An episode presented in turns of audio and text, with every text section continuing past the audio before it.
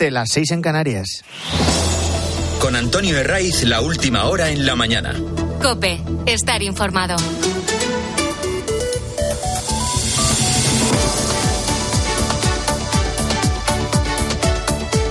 Muy buenos días, bienvenido a la mañana del fin de semana de Cope, sábado de puente o sábado de acueducto o sábado normal, como es también el de muchos de los que nos escucháis a esta ya no tan temprana hora.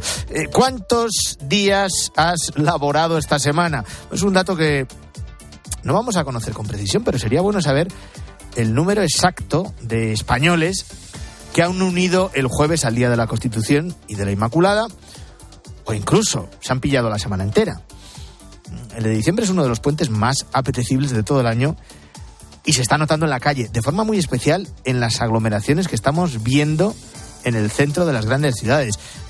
Lo van a comprobar hoy sábado. Lo de pasear por Madrid esta tarde o esta noche, por la calle Preciados, por Callao, por, la propia Plaza Mayor, eh, va a tener su complicación. Y, el puente de acueducto se nota también en la ocupación hotelera, en las capitales más turistas y en las eh, más turísticas y en las casas rurales. De media, a la espera de datos definitivos, se estima que esa ocupación está en torno al 80%.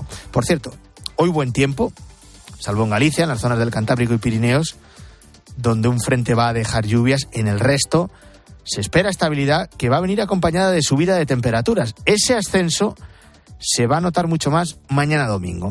De todo lo que ha pasado en las últimas horas, hay un asunto en el que llueve sobre mojado, y es la degradación del servicio de trenes en España. Esto lo saben y lo sufren cada vez con más frecuencia los usuarios de los cercanías. En las conversaciones para sacar adelante la investidura de Sánchez se habló mucho de, de los rodalíes, como si los cercanías de Cataluña fueran los únicos con problemas. Y entre todas las cesiones barra humillaciones de Sánchez para conseguir los siete votos de Esquerra y los siete votos del partido del fugado Puigdemont, hay firmada la transferencia de este servicio. Algo que, por cierto, la anterior ministra de Transporte, Raquel Sánchez, dijo que era inviable y que no tenía encaje legal. Ahora hay que ver cómo se realiza ese traspaso eh, sobre el que sobrevuelan demasiadas dudas técnicas y, no técnicas, también políticas y laborales, lo que llevó a los trabajadores a anunciar una huelga que el nuevo ministro y los líderes sindicales consiguieron abortar. Lo último de este servicio lo encontramos en Madrid y viene a confirmar, por si acaso queda algún despistado por ahí, que no solo hay problemas en los trenes de Cataluña, ni mucho menos. A esta hora, 7 y 3, sigue suspendida la circulación entre las estaciones de Atocha y de Recoletos. El motivo, un nuevo descarrilamiento. Es el segundo de esta semana y el tercero en tan solo 12 días. Este último ocurrió, este descarrilamiento ocurrió en la medianoche del viernes. Se normalizó la circulación durante la mañana de, de ayer hasta que los maquinistas dijeron a sus responsables, Cuidado, que en estas condiciones, si seguimos con la actividad en ese punto, hay riesgo grave e inminente no solo para los trabajadores, también para los propios pasajeros. ¿Y, cómo será? ¿Cómo lo habrán visto desde Adif y de Renfe que se han visto obligados a suspender la circulación? El argumento oficial es que se van a acelerar los trabajos previstos en ese trayecto. Y la realidad es que esta suspensión deja consecuencias, no solo en los trenes de cercanías eh, que llegan eh, desde el corredor de Lenares o desde el otro extremo de la comunidad, desde el Escorial, desde Cercedilla, no. Es que la suspensión afecta a trenes de media y larga distancia con origen y, distancia pues en un montón de puntos. En Alcázar de San Juan, en, en, en en Almería, en Extremadura, lo que les faltaba ya a los extremeños. Aquí sí que llueve sobre mojado. Estamos hablando del tercer descarrilamiento de un tren en España en 12 días y ahora toca aclarar los motivos. Porque desde el ministerio que dirige Oscar Puente aún no lo han hecho. Puente deslizó primero lo del boicot, sin señalar directamente a nadie, pero lanzando, se lo pueden imaginar, las, las sospechas sobre quién. sobre el gobierno de Isabel y Ayuso. Eh, luego, cuando eso del boicot tomó fuerza, Óscar Puente negó que lo hubiera mm, ni siquiera apuntado y cargó contra los medios que habían contado lo que él, aseguran, les había dicho. Entre ellos la sexta. Pero lejos de justificaciones peregrinas como lo del boicot, ¿cuál es la razón fundamental para la degradación del servicio de trenes en España. Y hay una esencial, la falta de inversión y de mantenimiento. Luego a esto hay que añadir que han entrado nuevos operadores como Wigo o, Irio, con nuevos trenes por vías hasta ahora solo utilizadas por Renfe. Y su adaptación no ha tenido la inversión necesaria y por tanto está generando problemas. Esta adaptación. ¿Hasta cuándo va a permanecer cortado el túnel entre Recoletos y Atocha? No podemos responder. Hemos preguntado a Renfe y la respuesta es que por el momento no hay previsión para la reanudación del servicio. Desde la Comunidad de Madrid, su consejero de Transportes, Jorge Rodrigo, señala al gobierno de Pedro Sánchez y exige una reunión urgente con el nuevo ministro de Transportes. Necesitamos, de una vez por todas, que el ministro Puente asuma su responsabilidad y deje de tirar piedras y esconder la mano. Como expresó la presidenta madrileña, haremos todo lo necesario para proteger a los madrileños de la falta de inversiones y la dejación del gobierno de Pedro Sánchez. Quédate con este dato que da buena cuenta del problema. Según datos de la Consejería de Transportes del gobierno de Ayuso, en lo que llevamos de año, en Madrid se han registrado cerca de 700 incidencias en cercanías. En Cataluña, la red de rodalíes ha presentado incidencias o averías técnicas durante 284 de los 365 días del año. Es un 60% más que hace 10 años. Así que no es un problema para tomarse ni mucho menos a broma. Sábado 9 de diciembre, que viene también con el protagonismo para Nadia Calviño. Eh, la noticia es que ha conseguido su objetivo, en el que llevaba trabajando desde hace meses y que ya tiene el camino despejado para ser la nueva presidenta del Banco Europeo de Inversiones. Aquí lo primero que hay que decir es que es un triunfo personal. Su elección no era sencilla porque enfrente tenía duros competidores. La principal era la comisaria europea de competencia, la danesa Margaret Vestager, y en esa terna aparecía también el exministro de Finanzas italiano Daniele Franco. Y digo que esa elección no es sencilla porque eh, exige reunir un consenso realmente mayoritario. En concreto, el apoyo de 18 Estados miembros que representen el 68% del capital de la entidad, del capital del banco.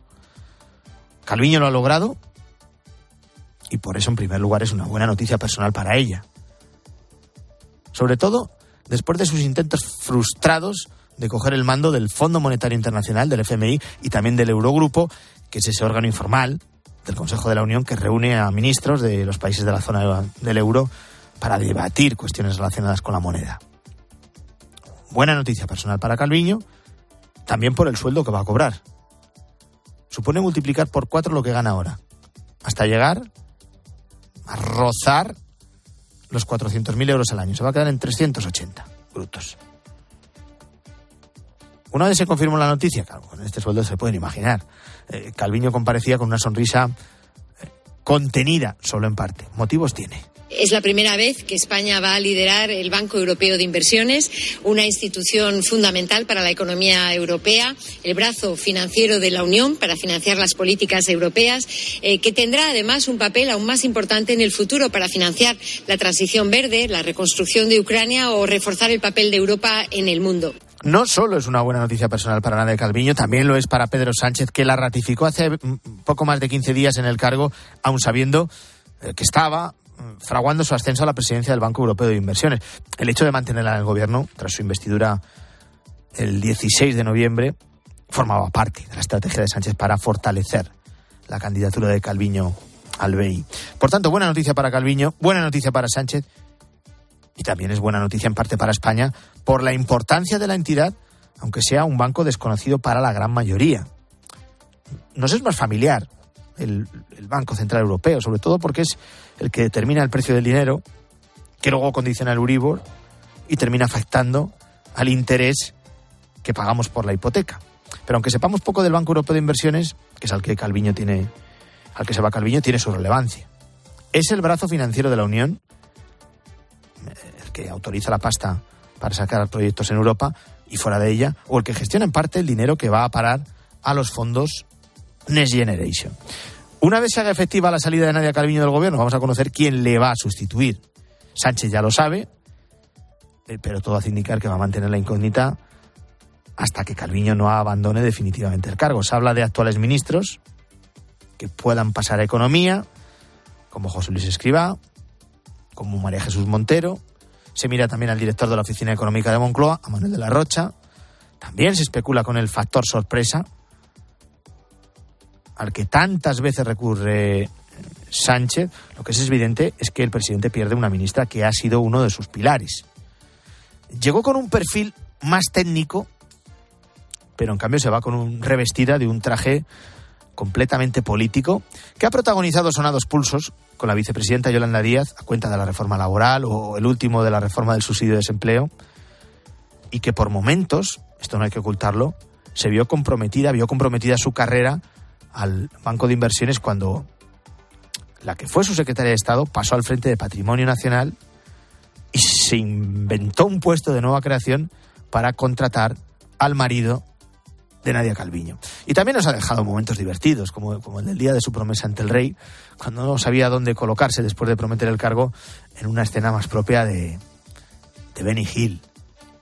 Y luego aquella frase, también nos la ha dejado, esta es menos simpática, nos hizo menos gracia, que hacía referencia a los precios de la cesta de la compra. Todavía no tenemos los datos detallados de cómo ha evolucionado el precio de los alimentos en enero, pero en efecto, señoría, la compra de mi casa ya refleja esa bajada de los precios. Es cierto que, como todos los españoles, yo busco las ofertas. Silencio, por favor. De temporada y he visto que en aquellos productos en los que ha bajado el IVA han bajado los precios. A ver, que levante la mano alguno de que, que haya comprobado que la cesta de, de la compra ha bajado de, de precio. Bueno, lo he dicho, una buena noticia fundamentalmente para Calviño y para Sánchez y una noticia que también, en parte, es buena para España.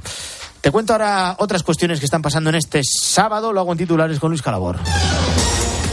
Derroche. Implantar el catalán, el euskera y el gallego en la Unión Europea costaría a España al menos 132 millones de euros al año, 44 millones cada una de las lenguas, para contratar traductores e intérpretes. El precio lo ha fijado la Comisión Europea en un informe preliminar solicitado por el gabinete de Pedro Sánchez. Sin alto el fuego. Estados Unidos ha vuelto a vetar la resolución de las Naciones Unidas en las que se pedía el alto el fuego inmediato en Gaza. El secretario general de la ONU, Antonio Guterres, había invocado al artículo 99, pero la condición de miembro permanente del Consejo de Estados Unidos ha impedido aprobar la resolución. Reconstrucción. París se prepara ya para la reapertura de la Catedral de Notre Dame, que se espera que tenga lugar exactamente dentro de un año. Durante el viernes se montó la cruz dorada de su icónica aguja con la visita de Emmanuel Macron. La catedral sufrió un grave incendio en abril de 2019. La reconstrucción costará más de 800 millones de euros. La Purísima. El Papa rezó ayer ante la Inmaculada en la Plaza de España de Roma y en la Basílica Santa María la Mayor. Pidió por las víctimas de la guerra, especialmente por las madres que han visto morir a sus hijos y por los pueblos de Ucrania, Palestina e Israel. Francisco se ha recuperado de una bronquitis diagnosticada a finales de noviembre. Esto es la mañana del fin de semana de COPE que te sigue acompañando en este sábado aquí en medio de este macropuente. Ahora son las 7 y 14, sí, sí, 14 en Canarias. Antonio Herray. La mañana. Cope, estar informado.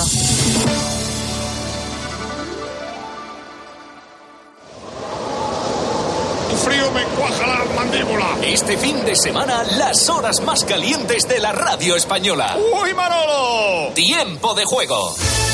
Este sábado, Betis Real Madrid. Para mí, el partido está liquidado. El domingo, Atlético de Madrid Almería. Fútbol Club Barcelona Girona. Ocasión buenísima, ¿eh? Tiempo de juego con Paco González, Manolo Lama y el mejor equipo de la radio deportiva. El número uno del deporte. Buenos días. El número premiado en el sorteo del cuponazo celebrado ayer ha sido 50.679 50679 serie 84084. Puedes consultar el resto de los números premiados en juegos11.es. Hoy tienes una nueva oportunidad con el sueldazo del fin de semana. Disfruta del día. Y ya sabes, a todos los que jugáis a la 11, bien jugado. Nadie se ha ido de aquí sin encontrar su deseo. ¿Te has enterado? Hay un lugar mágico en el que los deseos de todo el mundo se cumplen. Solo tienes que visitar el corte inglés y descubrir cuál es el tuyo de verdad. Esta Navidad descubre qué deseas en la planta dos y medio del corte inglés, donde vive la magia de la Navidad. Antonio de Ray. La mañana. Estar informado. Ha costado más de 35 horas de negociación, mucho estudio y un poco de originalidad para que la Unión Europea pacte las primeras reglas para limitar los riesgos de la inteligencia artificial. Acuerdo. Escribía en redes sociales el comisario de Industria y Servicios Digitales de la Unión Europea, que se llama Thierry Breton.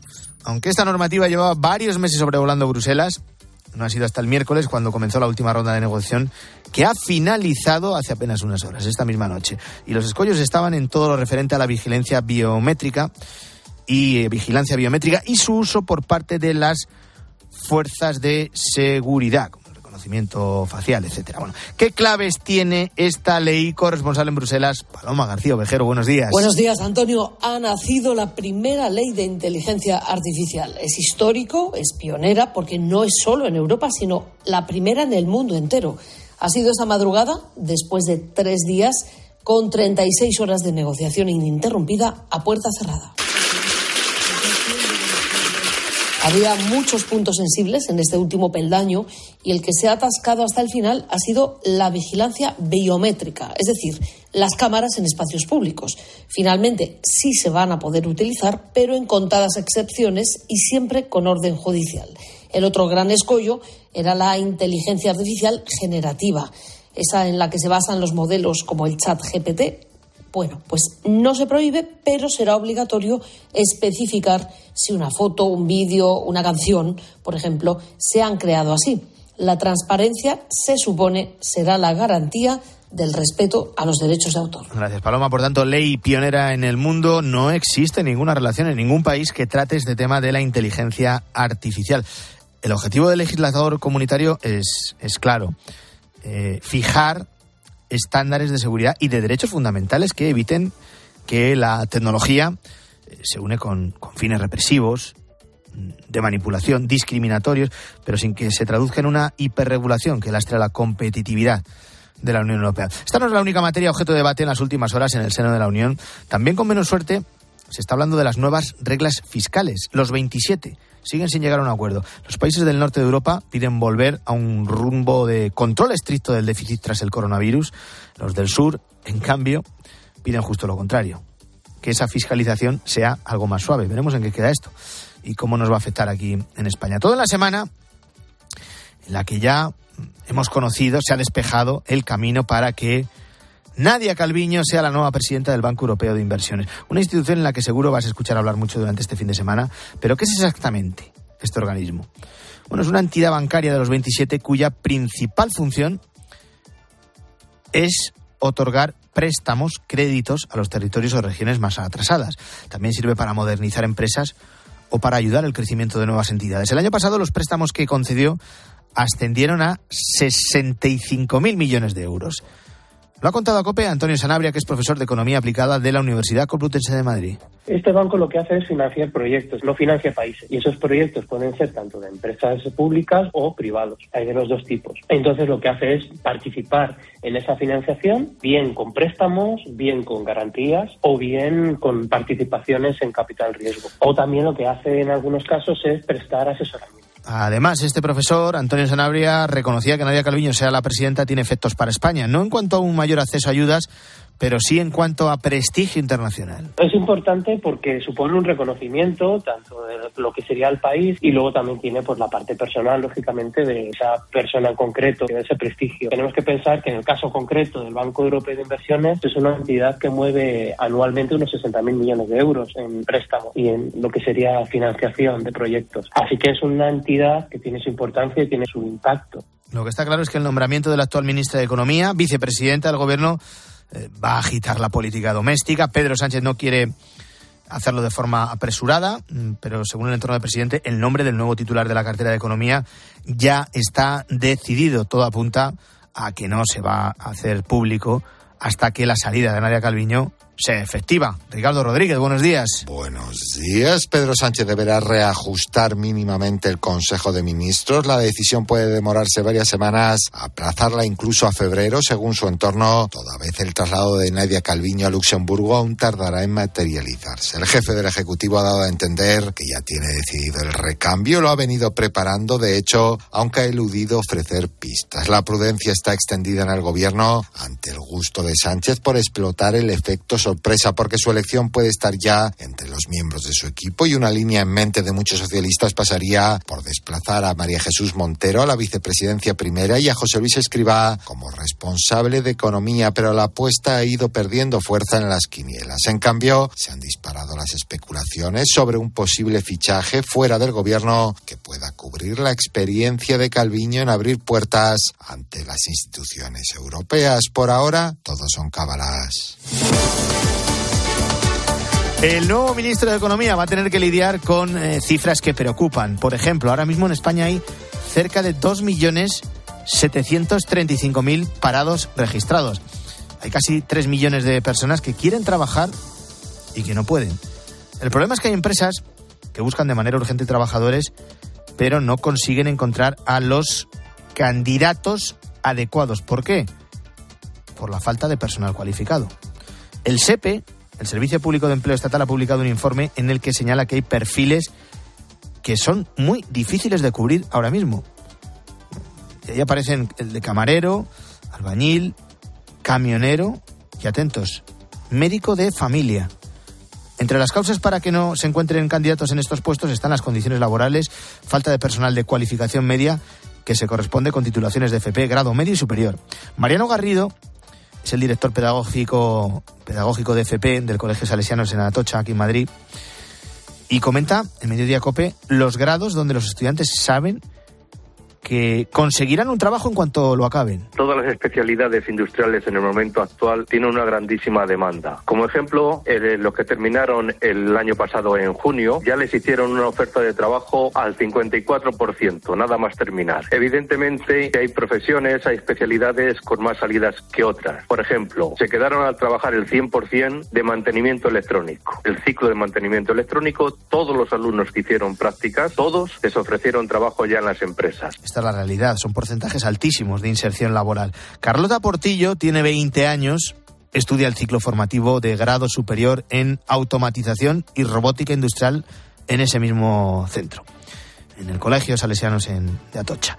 En un principio, Carlota comenzó a estudiar una carrera, la de ingeniería de edificaciones, pero cambió de opinión y ahora estudia una FP. Acabas bachillerato y lo que esperan de ti es que te metas a la universidad a seguir tu trayectoria y no te encuentras como hay muchas personas como yo que a lo mejor los primeros años tanta saturación de no es lo que me gusta, de verdad voy a trabajar de esto durante toda mi vida. Yo me pasó un poco que pues los primeros años de ingeniería estaba un poco regular como muchos de mis compañeros y tomé la decisión de irme porque creo que era lo, mejor, lo que mejor me venía. Bueno, ¿qué empleos van a ser los más demandados?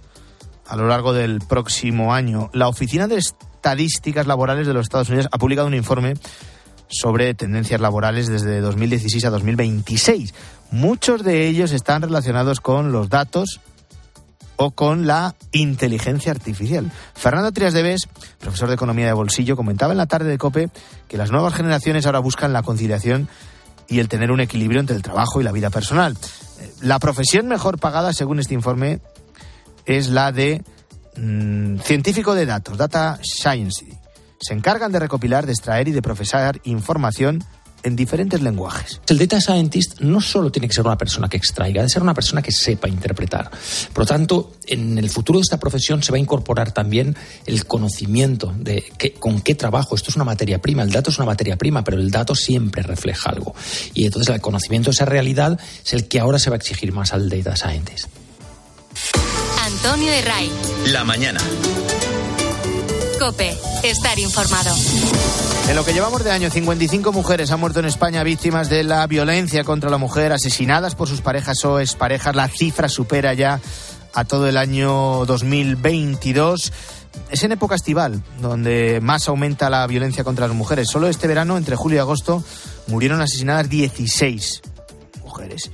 Todo esto ocurre debido a que las parejas pasan más tiempo juntas en casa conviviendo, una situación que los agresores aprovechan para mostrarse más controladores y violentos. Lo explica en COPE la criminóloga Agustina Vinagre. Se van sumando frustraciones, alcohol, más tiempo en casa, etcétera, y cada una de esas variables pues aumenta proporcionalmente la, la, la, probabilidad de que la agresión pueda llegar a ser tan grave como producir la muerte. Con el peor dato en 12 años en crímenes machistas en lo que llevamos de año, ¿se ha perdido la concienciación sobre esta lacra? Son numerosas asociaciones las que a pesar de las campañas esos mensajes no están llegando. Carmen Lavallen. Habituación, negacionismo, consumo temprano de pornografía sin contar con los contraefectos de la ley del sí es sí. Muchos son los factores que explican que se esté reduciendo el nivel de concienciación social impulsada desde hace casi 20 años por la ley de violencia de género y que también se reflejan en las cifras, con 55 mujeres asesinadas en lo que llevamos de año, seis más que en todo 2022, mientras en vacaciones el riesgo aumenta, como nos cuenta Agustina Vinagre, experta en victimología. Se van sumando frustraciones, alcohol, más tiempo en casa, etcétera, y cada una de esas variables pues aumenta proporcionalmente la, la, la, probabilidad de que la agresión pueda llegar a ser tan grave como producir la muerte. Los riesgos también son mayores para los hijos de estas mujeres, algunos expuestos a ser asesinados, como ha ocurrido en dos ocasiones este 2023. Desde la Fundación Mujeres, Marisa Soleto llama a reforzar su protección. Un padre maltratador no es un buen padre y creemos que ahí sigue habiendo severas dificultades para proteger adecuadamente a los niños y niñas que viven en entornos de violencia. Minimizar el riesgo pasa, subraya, por generalizar la retirada de la custodia y de la patria potestad a los maltratadores. Antonio de Ray. La mañana. Escuchas Cope. Y recuerda, la mejor experiencia y el mejor sonido solo los encuentras en cope.es y en la aplicación móvil. Descárgatela. En Carglass creemos que todos los parabrisas merecen una segunda oportunidad, incluso los irreparables. Por eso tenemos contenedores en todos nuestros talleres para que puedan ser reciclados y así darles una segunda vida. Carglass cambia, Carglass repara. Su alarma de Securitas Direct ha sido desconectada. Anda, si te has puesto alarma, ¿qué tal? La verdad que muy contenta. Como me paso casi todo el día fuera de casa trabajando, así me quedo mucho más tranquila. Si llego a saber antes lo que cuesta, me la hubiera puesto antes. Protege tu hogar frente a robos y ocupaciones con la alarma de Securitas Direct. Llama ahora al 900-666-777. Lo hemos visto mil veces. Tu cuerpo te da un susto y de repente todo cambia. Mm, ¿Nos vamos a la cama y charlamos un rato? Eh, vale, pero ¿te apetece más charlar que ver una serie? Sí, más que ver una serie.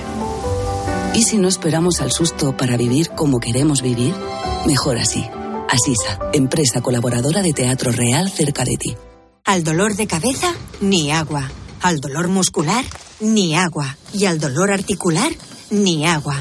Ibudol es el primer ibuprofeno bebible en formato stick pack para aliviar el dolor rápidamente, con agradable sabor y sin necesidad de agua. Al dolor, ni agua. Ibudol tenía que ser de Kern Pharma. Lea las instrucciones de este medicamento y consulte al farmacéutico. Esta temporada las suscripciones no volverán a ser lo mismo. Amazon Prime te trae Operación Triunfo, así como envíos rápidos y gratis. Todo por 4,99 euros al mes. Tengo que suscribirme ahora mismo. Entretenimiento en directo y envíos rápidos gratis. Todo por 4,99 euros al mes. Está en Prime, con restricciones geográficas. Consulta amazon.es barra Prime Terms. Hemos reforzado los activos culturales urbanos mejorando su infraestructura y accesibilidad. Ahora Maracena trabaja por impulsar la cultura como motor de desarrollo económico, con nuevos activos y equipamientos. Los fondos europeos permiten una mayor cohesión social. Ayuntamiento de Maracena, Fondos FEDER, una manera de hacer Europa. Los goles de tu equipo solo se viven así en tiempo de juego.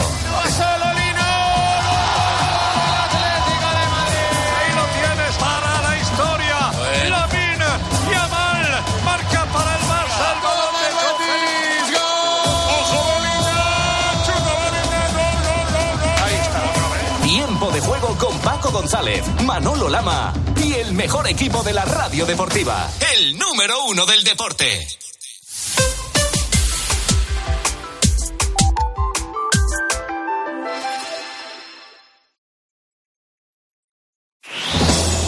Con Antonio Herraiz, la última hora en la mañana. Cope, estar informado.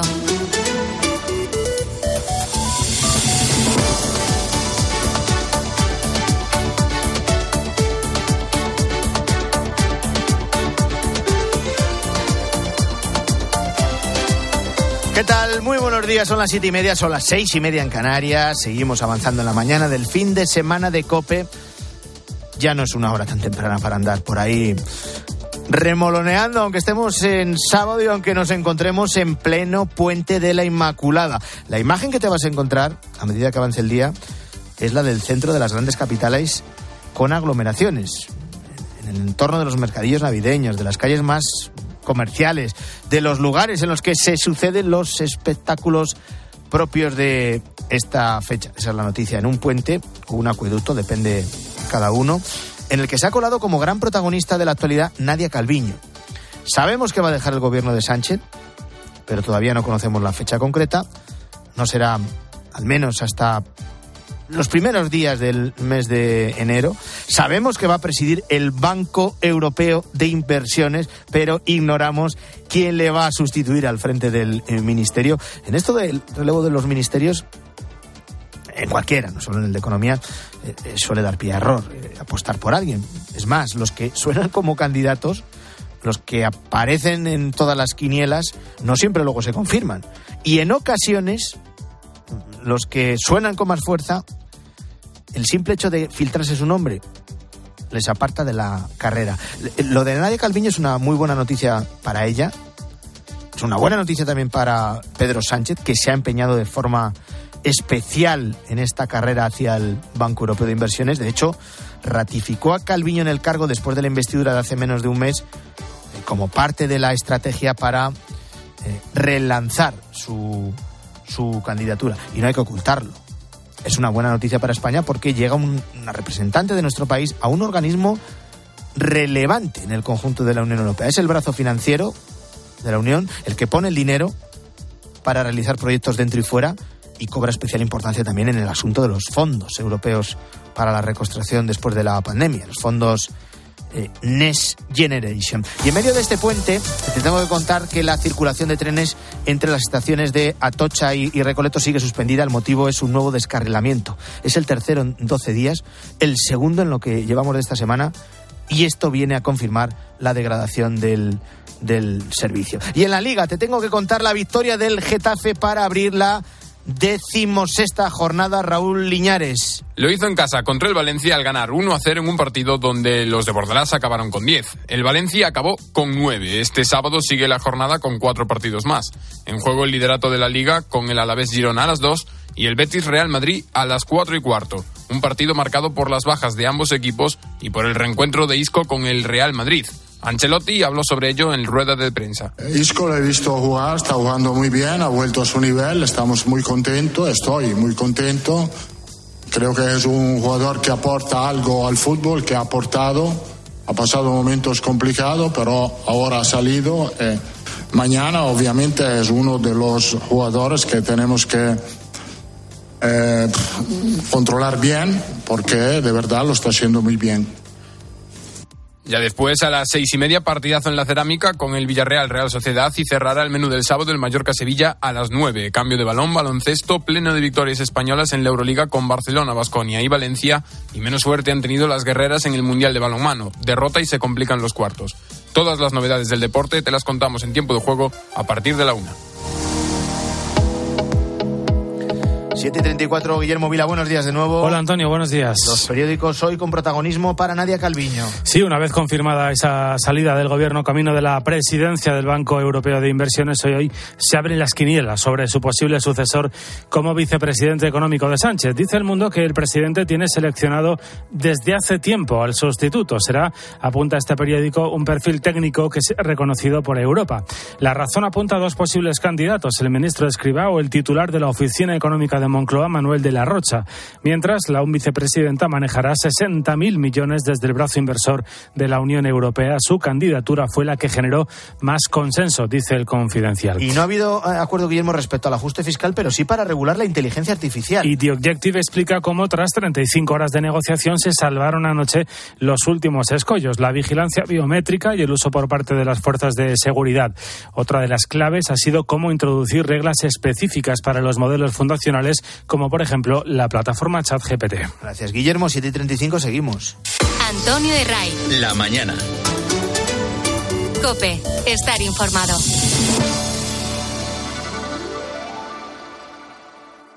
Hemos reforzado los activos culturales urbanos mejorando su infraestructura y accesibilidad.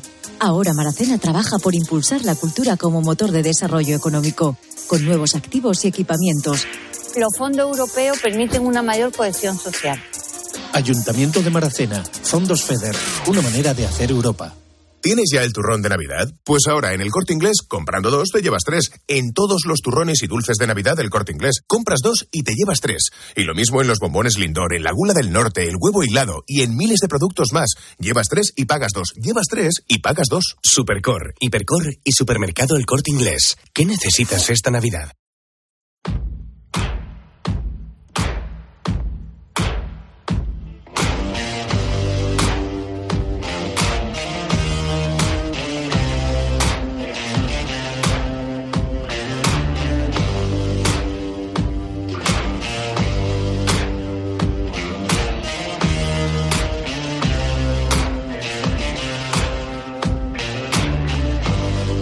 De diciembre de 2023. Esa fecha ya está marcada en rojo en el calendario del Congreso de los Diputados porque será cuando la ley de amnistía propuesta por el Partido Socialista en solitario comience su debate parlamentario en la Cámara Baja. Concretamente, Álvaro Sáez el próximo martes se debate sobre la toma en consideración de la norma, una formalidad parlamentaria, y su tramitación por vía de urgencia. Sí, recordemos, Antonio, que la mesa del Congreso ya avaló la tramitación de la ley de amnistía con el voto en contra del Partido Popular y posteriormente la norma se publicó en el Boletín Oficial del Estado. Mientras tanto, y siguiendo con esas formalidades parlamentarias, esa ley se envió al Gobierno para que diera la conformidad a su debate porque la Constitución le otorga la potestad de vetar la tramitación de aquellas iniciativas legislativas que afecten a su política presupuestaria. Es decir, el horizonte temporal de la ley de amnistía ya está fijado, Antonio. Y con ese horizonte ya sabemos cuáles son los pasos siguientes para su aprobación, incluso una estimación sobre su entrada en vigor. Eso es, porque una vez esa ley de amnistía reciba el voto favorable de la mayoría de la Cámara para su toma en consideración, a la semana siguiente, es decir, la semana anterior a la Navidad, se tendrá que celebrar otro pleno para que se voten las enmiendas a la totalidad que con toda seguridad presentarán tanto el Partido Popular como Vox.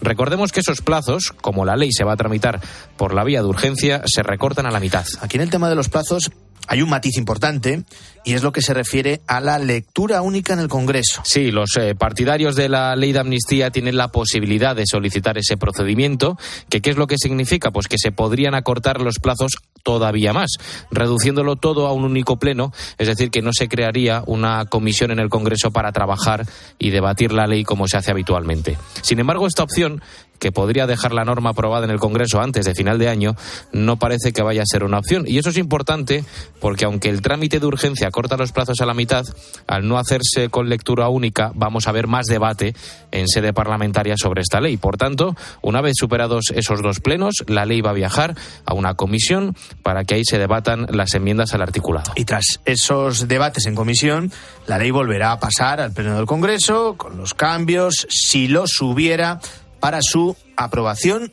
definitiva. ¿Cuándo? Pregunta con complicada respuesta ahora mismo. El portavoz socialista en el Congreso, Pachi López, daba, eso sí, alguna pista. Y calculamos que posiblemente, creo que es para finales de febrero, pudiera, o pudiera ir al Senado. Pero no te lo garantizo, no te lo aseguro, ¿eh? porque a pesar del trámite de urgencia, todo tiene sus plazos y hay que cumplirlos. Es decir, todo apunta a finales de febrero, incluso principios de marzo, porque enero es un mes inhábil en el Congreso, es decir, no hay actividad parlamentaria. Una vez aprobada en la Cámara Baja, pasa su tramitación en el Senado. Y aquí es donde se pueden empezar a plantear problemas.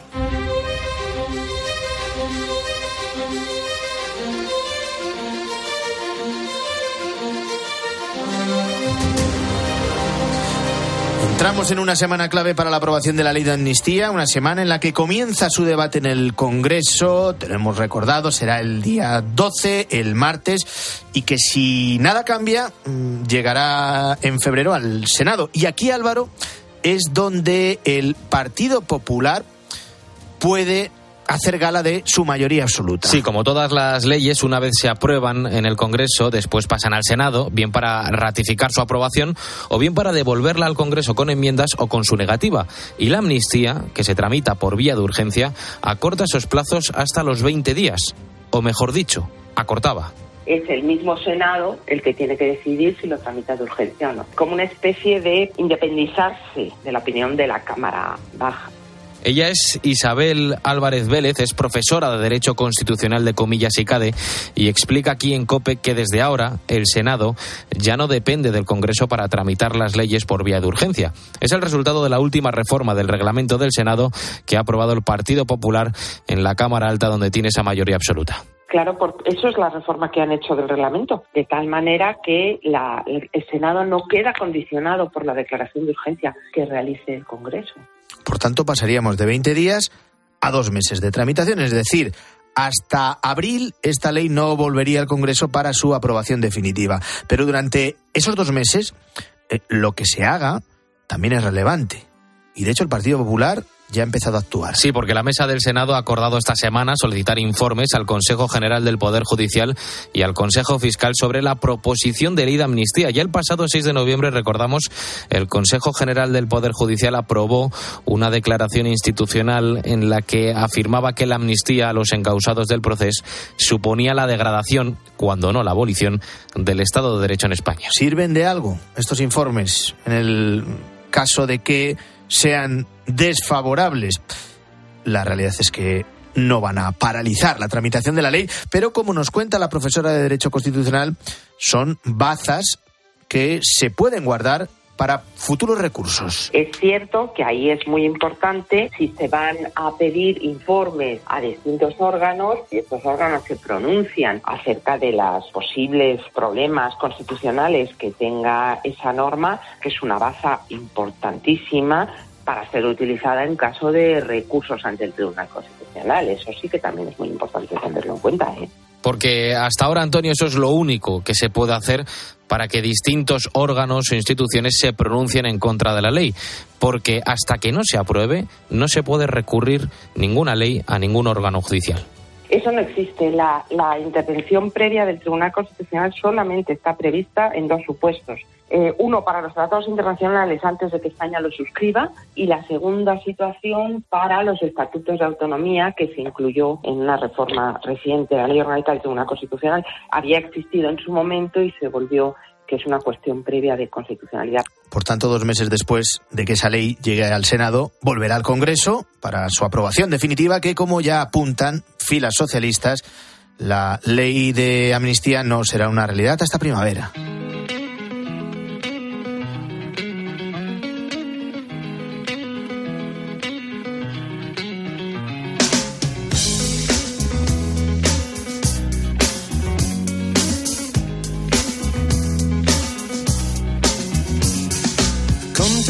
La pregunta es, ¿se puede hacer algo más o no? ¿Hay algo más que se puede hacer en el Senado? El Partido Popular lo tiene claro. Es decir, que el Senado puede retrasar, no impedir. Efectivamente, el Senado, como Cámara, entre otras cuestiones también de, segunda lectura, eh, puede establecer un rico debate. Retrasar, pero no impedir. Como le contaba el presidente del Senado, Pedro Rollán a Carlos Herrera hace una semana. Sin embargo, desde Vox eh, le llevan varias semanas también pidiendo más contundencia. Esto decía Santiago Abascal. Exigimos que el Partido Popular utilice su mayoría en el Senado directamente para no tramitar esa ley de amnistía. ¿Se puede o no se puede, Álvaro? hacer lo que pide Vox. Pues mira, la jurisprudencia del Tribunal Constitucional sobre esto señala que la mesa solo puede acordar la inadmisión cuando la contradicción a derecho o la inconstitucionalidad sean palmarias. Esto hace referencia a la mesa del Congreso, pero, según nos cuentan los expertos, también se puede aplicar en el Senado. ¿Qué es lo que pasa? Que como los letrados del Congreso autorizaron esta tramitación en el Congreso, esa inconstitucionalidad palmaria no se da. Concluyeron, de hecho, que no había defectos formales en la proposición, como tampoco contradicciones evidentes con el artículo 62 de la Constitución que prohíbe los indultos generales que pudieran justificar su inadmisión a trámite. De hecho, hasta ahora no ha habido ninguna ocasión en la historia en la que la mesa del Senado no haya admitido a trámite una proposición de ley remitida por el Congreso. Por tanto, como nos explica la profesora de Derecho Constitucional de la Universidad Pontificia de Comillas, Isabel Álvarez Vélez, lo único que se puede hacer en el Senado, como decía también Pedro Royán, es retrasar, pero no impedir. Por eso lo que se está hablando es que va a haber una demora en los plazos, porque al final eh, el juego de las mayorías no creo que permita modificaciones, salvo demora. Finales de abril, principios de mayo. Ese es el calendario que maneja el Partido Socialista, también los partidos independentistas, para ver cómo la ley de amnistía se hace realidad. Mientras esa tramitación parlamentaria, tanto en el Congreso como en el Senado, solo se puede retrasar, pero, insistimos, no se puede impedir.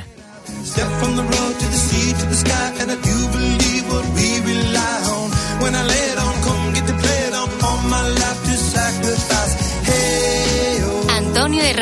La mañana. Cope. Estar informado. Lo bueno si breve, dos veces bueno. Por eso en Hipercor y en el corte inglés solo hasta el día 14. Tienes un 20% de descuento directo en todos los juguetes de marcas como Lego, Pinipong, Nerf, Party Co. Date prisa, es un gran descuento pero fugaz. Solo hasta el 14 de diciembre. 20% de descuento directo en juguetes de las mejores marcas en Hipercor y en el corte inglés. En tienda, web y app. Hemos reforzado los activos culturales urbanos mejorando su infraestructura y accesibilidad. Ahora Maracena trabaja por impulsar la cultura como motor de desarrollo económico, con nuevos activos y equipamientos.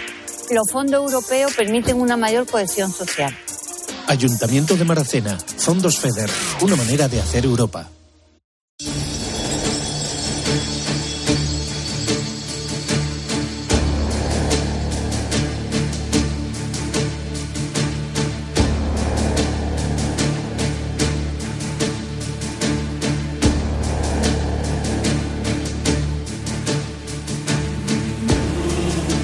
El puente de la Inmaculada que nos está permitiendo más ratitos de ocio, eso para los que podáis, que yo sé que otros nos estáis escuchando a esta hora desde el trabajo, pero como cada sábado en la mañana del fin de semana de Cope, antes de que nos den las 8, nos colamos en una sala de cine, lo hacemos de la mano de Jerónimo José Martín. Jero, ¿qué tal? Muy buenos días. Muy buenos días, ¿cómo estás? Porque Jero es de los que no descansa tampoco. Yo hago Eh, puenting, en vez de puente, para tirarme después por un puente. Estamos mirando el calendario, estamos a dos meses para la Gala de los Goya, que este año se va a celebrar en Valladolid, el, el 10 de febrero. El primer estreno que traemos a nuestra particular cartelera tiene cuatro nominaciones a los Goya. Es una brillante animación para un precioso elogio de la amistad que ha dirigido el bilbaíno Pablo Berger y que ha llamado Robot Dreams. Y me diréis, ¿por qué no tiene sinopsis? ¿Por qué es muda? No, muda, no tiene diálogos, o sea, tiene solo eh, sonido ambiental, que es ya una de las opciones que hizo eh, este sorprendente director, eh, si te acuerdas, en Blancanieves, la versión en blanco y negro y sin diálogos que hizo Pablo Berger, así se llama, eh, que es un tío genial. O sea, aquí ha cogido los dibujos animados tradicionales como modo de desarrollar esta historia. En el Nueva York de los años 80 al siglo XX, todos son animales antropomorfizados, como se diga, eh, y que en esa época se pueden encargar robots amigos, una Mica 2000, y entonces el robot y, y un perro, que es un poco fondón, que vive ahí muy solitario, pues hacen íntimos amigos y disfrutan de la vida. O sea, hay- hace un, res- un repaso que te mueres a los que nos gusta la animación y la comedia Pero ¿cómo digieren, ¿cómo digieren los niños esto de que no haya diálogos? Bueno, como lo digieren en La Pantera Rosa, por ejemplo, como lo digieren en otras películas, por ejemplo, de Chaplin, de Keaton, eh, que casi no había diálogos y que pues con lo que se llamaba el slastic, y luego con un humor visual espléndido, referencias también que tiene a Miyazaki, a Totoro, eh, al Mago de Oz, allá está ti, por supuesto a Mr. Bean. Mr. Bean no tenía diálogos y sin embargo te divertías con él. Ese es el mérito que tiene esta película, una música sensacional de Alfonso de Villayonga, con canciones ochenteras como September, The Earth, Wine on Fire. Claro, eh, se basa en una novela gráfica que ya es bastante buena, es Sarah Baron, eh, y que además, fíjate que una película de animación que puede ser de las mejores españolas de la historia, ¿no? Eh, opte al mejor guion adaptado, porque opta también no solo a película de animación, sino a música y a montaje, eh, que, que es de un gran veterano, vete, Fernando Franco, con lo cual gran peli, es muy buena, la verdad. Bueno, lo siguiente es esperado. Ya vemos si el resultado, ahora me cuentas si también es el adecuado. Es la precuela musical de Charlie y la fábrica de chocolate, película de fantasía, Wonka. Tengo algo de mago, de inventor y de chocolatero. Son muchos los que han venido aquí a vender chocolate. Prohibido soñar despierto. Una sorpresa gratísima, porque no esperábamos nada de esta película que habían ocultado que era un musical. De hecho, no hay todavía casi en la web ni música ni canciones, está fenomenal. Luego Timothy Chamalet, que es un tío un poco distante, está genial, encantador. Es el que hace de Willy Wonka, ¿no? Sí, es el que hace de Willy Wonka, que si te acuerdas, eh, en la versión de Tim Burton, eh, pues era bastante distante, era un personaje extraño y tal, que además Johnny Depp le volvía más extraño todavía. Aquí está encantador. Eh, y entonces cuenta los inicios como chocolatero en una ciudad parecida a Londres, aunque no es Londres, donde hay un cártel del chocolate con, el que tiene que enfrentarse. Eh, también hay un montón de clérigos, eh, que eso es un poco un toque anticlerical con Mr. Bean, por cierto. Rowan Atkinson de líder, son monjes adictos al chocolate. Es muy dickensiana, muy buenas las canciones, mucho mejor que la de Tim Burton, en mi opinión, y con Grant, eh, con Hugh Grant desmelenado como eh, un palumpa. Te mueres de risa con él. Aparecen por ahí también Olivia Colman y Sally Hawkins, que son muy buenas, y muy buenas las canciones de Joey Talbot y Neil Hannon, con lo cual es la película de las Navidades, sin duda. Dos propuestas para verlas en familia, las dos primeras. Cambiamos de género, nos vamos con una distopía, con una peli que nos lleva a un extraño apagón que colapsó totalmente Estados Unidos. Es eh, un largometraje de Sean Smile que ha titulado Dejar el mundo atrás. Siento mucho molestarle. Esta es nuestra casa. Pero estamos nosotros. Tenemos que sacarlos de aquí. Aquí pasa algo y no me fío de ellos. Ya le he contado todo lo que sé. No le creo. Sam Smile es el que hizo la serie Mr. Robot, muy elogiada. Aquí ha adaptado la novela de Ruman Alam y es la historia de un matrimonio, Julia Roberts, nada menos, y Julia Roberts, sí. sí, que llegan a una casa en alquiler, un casoplón que te mueres, y al cabo de un rato empieza a no a funcionar la televisión, no hay teléfono, y llega la propia familia, que en concreto es el padre de familia Marsahal Ali, dos Oscar tiene este tipo afroamericano con su hija, y se dan cuenta de que algo pasa. Es un ciberataque, vaya usted a saber. Muy buena película entre Hitchcock y Shyamalan. Estás escuchando la banda sonora de Tom Campbell, que es muy hitchconiana. Y lo pasas mal con la naturaleza, apretando los ciervos que se acercan, los miran. No sabes muy bien qué pasa. Para los que les guste la intriga y sobre todo así distópica, esta es una película que se estrena en Netflix esta semana y que está bastante bien. Hablaba de los eh, Goya, la siguiente tiene también una nominación, eh, recibió la Palma de Oro, la mejor película en el Festival de Cannes, es Anatomía de una caída. Va a ser difícil defender una caída accidental. Por eso han abierto una investigación. Eres la única persona que estaba presente. Y encima, eres su mujer. Yo no lo maté. Esa no es la cuestión. 150 minutos de intriga potente, muy bien llevado por Justin Triet, es su mejor película, que ya estrenó El reflejo de Sibyl y los casos de Victoria. Es un matrimonio con un hijo que tiene visión muy, muy parcial, se irá, se irá viendo por qué, que está en una casa en la nieve y que de pronto aparece muerto como si se hubiese suicidado lo hubiesen tirado de un primer piso el marido.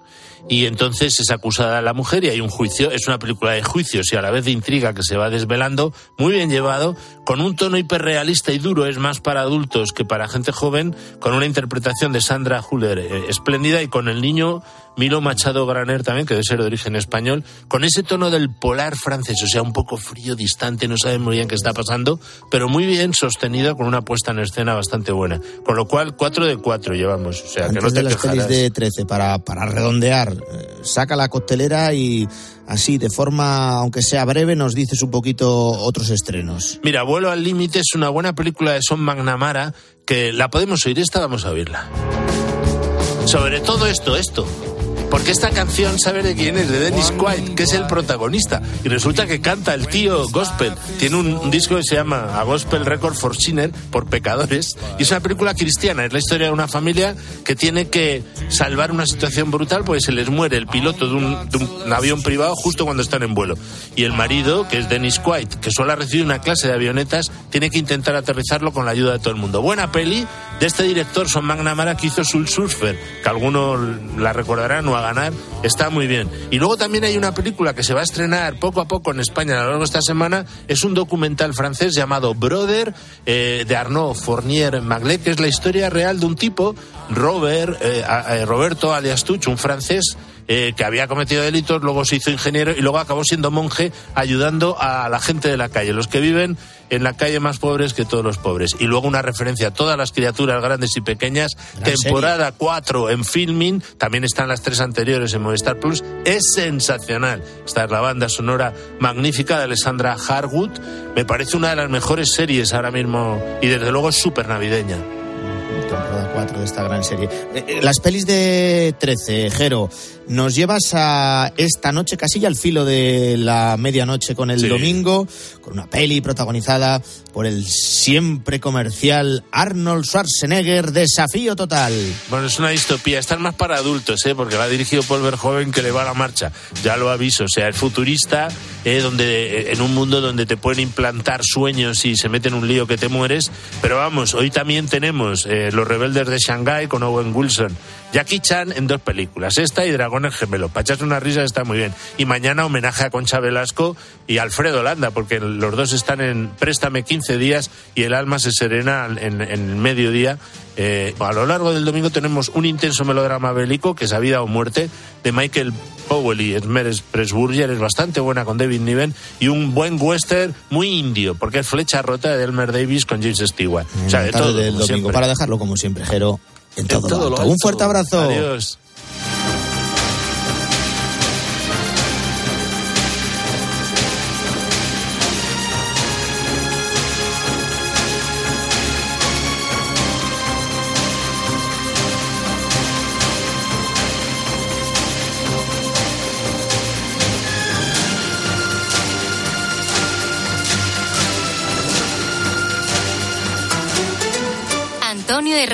La mañana. Escuchas Cope. Y recuerda, la mejor experiencia y el mejor sonido solo los encuentras en cope.es y en la aplicación móvil. Descárgatela. ¿Has pensado cuándo fuiste al dentista por última vez? Desde que nacemos hasta que envejecemos, la salud de la boca debe acompañarnos todos los días. Yo voy al dentista. ¿Y tú? Boca sana toda la vida.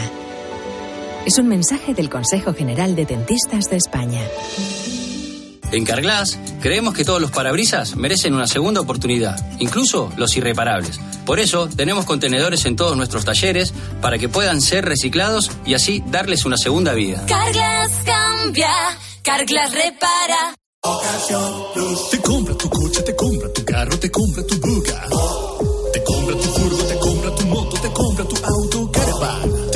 Oferta? Te la mejoramos. Has oído bien. Mejor precio garantizado y compromiso de pago en 24 horas. Ven a vernos. Picasso dijo que las musas te pillen trabajando.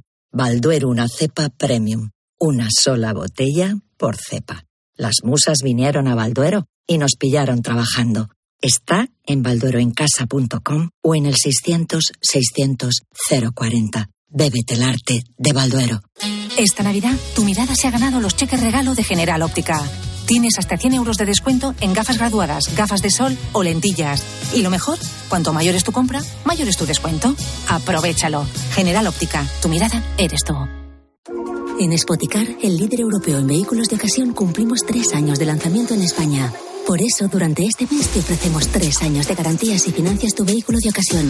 Visita uno de nuestros 200 concesionarios o reserva tu coche en spoticar.es. Financiación ofrecida por Stellantis Financial Services. Consulta condiciones en spoticar.es. ¿Sabes lo que se lleva? Se llevan los rebozados sin, sin huevo. Con Yolanda, claro. Solo con Yolanda la merluza, la tempura, los calamares, todos los rebozados salen crujientes y tiernos. Y todo sin huevo. Por eso con Yolanda, rebozar sin huevo está de moda. Yo, Yolanda, es lo que se lleva. En la sección de harinas de tu súper. Nos encontrarás en todas las redes sociales. ¿Hasta cuándo va a subir el aceite de oliva? ¿Cuánto se va a encarecer la cesta de la compra? La respuesta a esta y a más preguntas las encuentras este sábado desde las ocho y media de la mañana en Agropopular con César Lumbreras. Estas son las siete noticias más importantes de los últimos siete días. Y mientras tanto, los corderos siguen en niveles históricos. Agropopular, el programa de información agraria decano de la radio española. También en cope.es, en tu móvil y en redes sociales.